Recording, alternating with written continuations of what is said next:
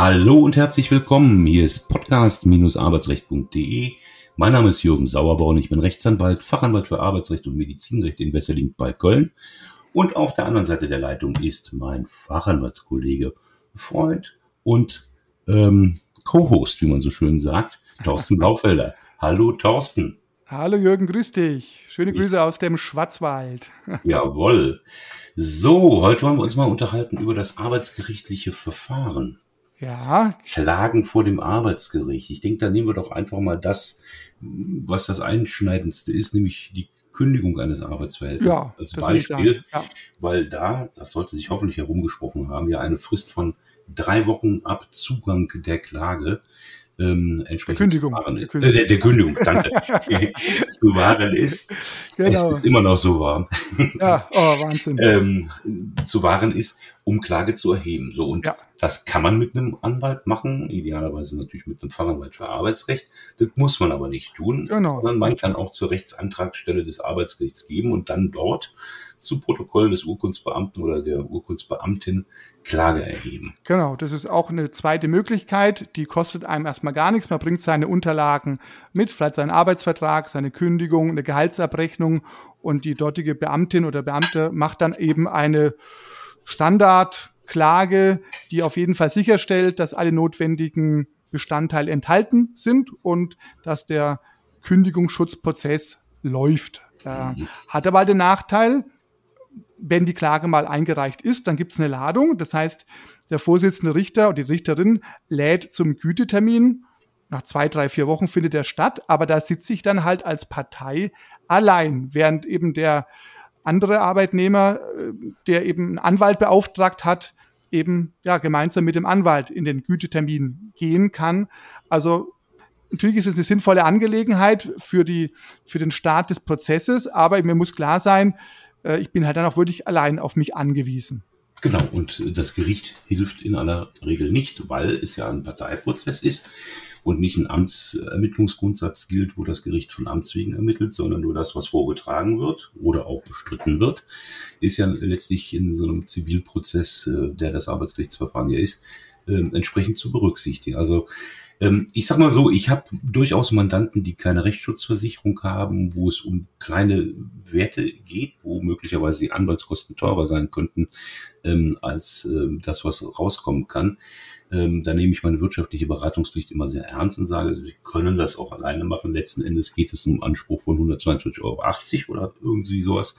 Gehen Sie zum Urkundsbeamten und äh, dann ist das sicherlich eine vernünftige Geschichte. Aber wenn es um den Bestand Ihres Arbeitsverhältnisses oder andere Dinge geht, die der Laie nicht überblickt, dann macht es jedenfalls immer Sinn, einen Anwalt einzuschalten. Ja, So, und der Anwalt wird dann, nachdem man ein erstes Gespräch geführt hat, ähm, das, äh, wo man dann abklopft, welche Möglichkeiten hat es, bestehen Aussichten auf Erfolg, ähm, entsprechende Klage einreichen beim Arbeitsgericht. Anwälte machen das ja neuerdings äh, mit elektronischer, besonderem elektronischen Anwaltspostfach, also ähm, nicht mehr per Faxbrief oder sonst wie oder Schieferplatten, die geliefert Richtig. ja. mit dem Genau. Lastenfahrrad, ähm, sondern ähm, reichen die Klage ein und du sagtest eben schon, dann kommst du zum Gütetermin vor dem oder der Vorsitzenden. Das ist ein, ja, im Grunde ein erstes Gespräch, wo man mal so auslotet, ähm, was wollen die Parteien denn eigentlich? Genau, also bei, Ist- ja, also bei uns dauert der Gütetermin in der Regel so 10, 15, 20 Minuten. Da wird wirklich nochmal geguckt, äh, ob's, um was geht's eigentlich, kann man sich, gibt's eine, vielleicht eine Basis im Gütetermin, sich zu einigen und damit auch das Verfahren schon wieder zu beenden mit einem gerichtlichen Vergleich. Aber da geht man nicht in die Tiefe. Da, also da, äh, die Zeit hat man in 20 Minuten gar nicht und vor allem hat ja die Richterin, der Richter hat ja nur meistens nur die Klage, mehr gibt's gar nicht, also äußerst dünne Akte und der Arbeitgeber ist dann aufgefordert, im Gütetermin erstmal die Klage mündlich zu begründen. Also da, wie gesagt, da bleibt nicht die Zeit für tiefer gehende Analysen. Aber das muss auch nicht sein, weil wenn man sich einig und in vielen Fällen ist es auch tatsächlich möglich, dass man schon nach dem Gütetermin das Prozessende erreicht hat.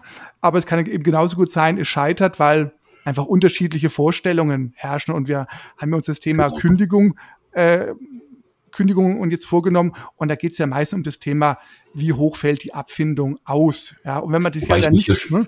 Hm? Wobei ich mich ja schon wundere, dass bei euch tatsächlich gute Termine 20 Minuten dauern. Ja, doch, ja, doch. Ja, hier, hier sind regelmäßig so 10 Minuten angesetzt. Ah. Aber gleichwohl, äh, vielleicht noch äh, zur Erklärung für die Zuhörerinnen und Zuhörer.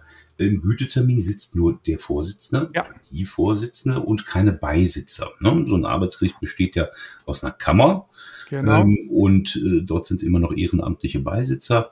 Einer für die Arbeitgeberseite, einer für die Arbeitnehmerseite. Und äh, die fällen letztlich ein Urteil, aber ein Urteil gibt es nicht im Gütetermin, sondern erst in einem zweiten Termin, dem sogenannten genau. Kammertermin, wenn er denn dann nötig wird. Aber du hast schon genau. völlig zu Recht gesagt, ähm, in den meisten Kündigungsschutzverfahren ist es ja so, dass der Arbeitnehmer äh, keinen Bock mehr hat. Ja, er fühlt sich nicht mehr geliebt, wenn man das so sagen kann, und möchte gar nicht mehr zurück. Ähm, und es geht dann um die Abfindung. Da machen wir unsere nächste Sendung drüber übrigens. Absolut wichtig, ganz wichtig, genau. Ganz wichtiges Abfindung. Thema. Genau. Und ähm, von daher endet ein, ein Kündigungsrechtsstreit sehr häufig auch schon im Güteverfahren. Ja. Und das kann nur so eine überschlägige, und deshalb ist der Termin auch nicht so lang, überschlägige Prüfung sein, weil in aller Regel nur der Arbeitnehmer erstmal durch seinen Anwalt Klage erhebt und so die Rahmenumstände vortragen lässt während der Arbeitgeber vor dem Gütetermin in aller Regel, wenn überhaupt, einen kurzen Schriftsatz dem Gericht schickt, ich bestelle mich für den Arbeitgeber, habe vom Gütetermin Kenntnis und das war's. Ja, ja, so kenne ich es so kenn ich's auch. Wobei es gibt ab und an Kollegen, die dann einen Tag vor dem Gütetermin nochmal einen dreiseitigen Schriftsatz rausjagen und ähm, kurz vor knapp nochmal Stellung nehmen. Aber würde sagen, in 90 Prozent der Fälle kommt vom Arbeitgeber vor dem Termin nichts und im Gütetermin äh, hört man dann, was ist dann einfach Gegenstand äh, der Kündigung. Und da muss halt das Gericht gucken, ob es da irgendwie eine Möglichkeit äh, gibt. Wie gesagt, das werden wir ja dann in, in unserer nächsten Folge noch eingehend besprechen, wie das Thema Abfindung äh, sich verhält. Aber hier schon mal an der Stelle, es gibt grundsätzlich keinen Anspruch auf eine Abfindung und deshalb wird da streng, stramm gestritten. Aber es kann ja auch sein, man einigt sich und dann gibt es eben im Gütetermin oder vielleicht im Kammertermin eine Einigung, einen Vergleich. Und genau, einigen kann man sich genau. zu jeder Phase des genau. Verfahrens, das ist immer genau. denkbar, ist auch denkbar vor einem Gütetermin. Auch, ja. Also sehr häufig ist es auch so, wenn Arbeitgeberseite anwaltlich vertreten ist und zum Telefonhörer greift, ähm, dass dann gefragt wird, wie kriegen wir die Sache vom Tisch? Richtig. Ja, ja. Ähm, gerade wenn auch die Kollegen vielleicht ein bisschen weitere Anreise haben, ist denen nicht dran gelegen, für fünf bis zehn oder zwanzig Minuten ähm, quer durch die Republik zu reisen. Ja. Und äh, wenn deren Mandantschaft damit einverstanden ist, es kommt auf die Verfahrensgestaltung. Genau. Also, und alles ist ja. denkbar. Die, Beson die Besonderheit ist vielleicht noch, dass äh, ja viele Gütetermine aktuell auch per Videokonferenz durchgeführt werden. Genau. Das heißt, bei euch. Ist, genau, also jedenfalls im Süden, Südwesten, Baden-Württemberg ist da, würde ich schon sagen, sehr vorbildlich ausgestattet, was die Arbeitsgerichts ähm, Justiz betrifft. Und An der Ausstattung liegt es in Nordrhein-Westfalen auch nicht. ja, aber der Wille, genau. Der, der, der Wille, Wille, fehlt. Ja, aber bei uns klappt es ganz gut und ähm, da sitzt man eben vorm Laptop, wählt sich ein und ja. auch der Kollege auf der Gegenseite und der Richter sitzt in seinem äh, Sitzungssaal und ist mit auch mit Laptop, mit Kameras, mit Mikrofon ausgestattet. Und das geht auch. Also gerade wenn man eben einen weiteren Anfahrtsweg hat. Ich fahre dann auch in der Regel so 45 Minuten, eine Stunde einfache Strecke. Und wenn ich da dran denke, nach 15 Minuten, 20 Minuten Beendigung, fahre ich dann wieder heim. Also ich meine, wenn ich mit einer Einigung nach Hause fahre, dann hat man ja ein gutes Gefühl, Fall erledigt, aber oft weiß man ja schon, ah, das wird eh nix und wir werden uns im Kammertermin wiedersehen. Und dann finde ich eigentlich die Videoverhandlung praktisch, weil man verliert ich das eine tolle Zeit. Sache. Ne? Ja. Ich finde es ja. eine tolle Sache, gerade im Gütetermin. Mal ganz ehrlich, in vielen Güteterminen sage ich doch meinem Mandanten, bleiben Sie zu Hause. Ja. Es ist selten persönliches Erscheinen angeordnet Richtig, äh, genau. des Mandanten. Und eh dann, ne, man muss sich ja mal vorstellen, man selber hat vorgetragen, der Gegner hat noch gar nichts gesagt. Oft weiß man noch gar nicht, was ist denn überhaupt der Kündigungsgrund. und dann wird der Mandant im Termin damit konfrontiert und soll womöglich was dazu sagen. Das überfordert manche Menschen und deshalb ja. äh, mache ich es gerne so, dass ich sage, sie können natürlich kommen, aber vielleicht bleiben sie doch lieber zu Hause. ja, Gerade genau. wenn es auch, wenn auch eine verhaltensbedingte Kündigung möglicherweise ja, im, im, Raum das, besteht. Das muss man ab, das muss man abwägen. Manchmal kann es richtig, sinn, richtig sinnvoll sein, dass der Mandant, die Mandantin ja. dabei ist. Das muss man abwägen. Und ja, wenn es eben auch im Kammertermin nicht mit einer Einigung klappt, dann gibt es ein Urteil. Das heißt, da wirken auch die ehrenamtlichen Richter mit, treffen dann eine Entscheidung, die aber natürlich äh, angegriffen werden kann mit einer Berufung. Also es gibt auch diverse Rechtsmittel, aber im Endeffekt, wenn es keine Einigung gibt, dann gibt es ein Urteil und damit ist dann die erste Instanz des Kündigungsschutzprozesses abgeschlossen. Eine Besonderheit des arbeitspflichtigen Verfahrens sollten wir vielleicht hier noch erwähnen, wobei mhm. jeder Mandant das natürlich auch noch schriftlich bekommt, nicht Auf nur bei uns Fall. beiden, sondern eigentlich bei jedem, der Arbeitsrecht macht. Es muss darauf hingewiesen werden, dass äh, in der ersten Instanz keine Kostenerstattung stattfindet. Ja. Das bedeutet, jede Partei trägt ihre Kosten selbst und zwar unabhängig davon, ob man gewinnt oder ob man verliert. Ja. Das sollte eigentlich dazu dienen, dass ein Arbeitnehmer sich nicht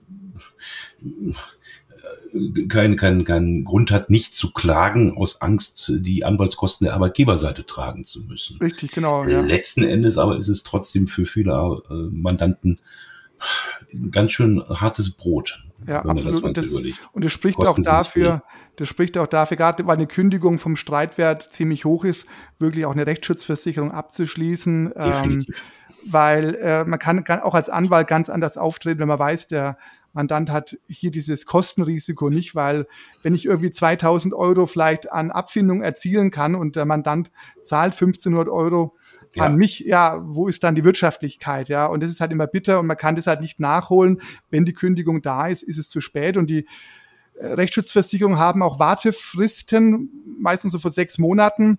Also wenn man Angst hat, dass man demnächst eine Kündigung oder in den nächsten Monaten eine Kündigung bekommt, bekommen könnte und ist noch nicht rechtsschutzversichert. Ich meine, das muss jeder selber wissen. Ich meine, es gibt manche, die sagen, ach, Versicherungen halte ich für überflüssig, aber dann muss ich halt auch damit rechnen, dass der Anwalt dann die Belehrung gibt. Du musst deine Kosten tragen und du kannst fünfmal gekündigt werden, du kannst fünfmal den Prozess gewinnen, du zahlst aber fünfmal den eigenen Anwalt selbst. Und das ist schon eine Besonderheit und eine kostspielige Besonderheit, ja. Ja, und wenn ich dann an bestimmte Fälle so denke, wo, ich sage jetzt mal besonders quälerische Arbeitgeber äh, auf der Gegenseite sind, die äh, kaum ist der eine Prozess beendet, den nächsten schon wieder ja. lostreten, ähm, das kann wirklich ein teures Vergnügen werden. Also eine Rechtsschutzversicherung ist in meinen Augen durchaus sinnvoll, aber prüfe, welche du auswählst.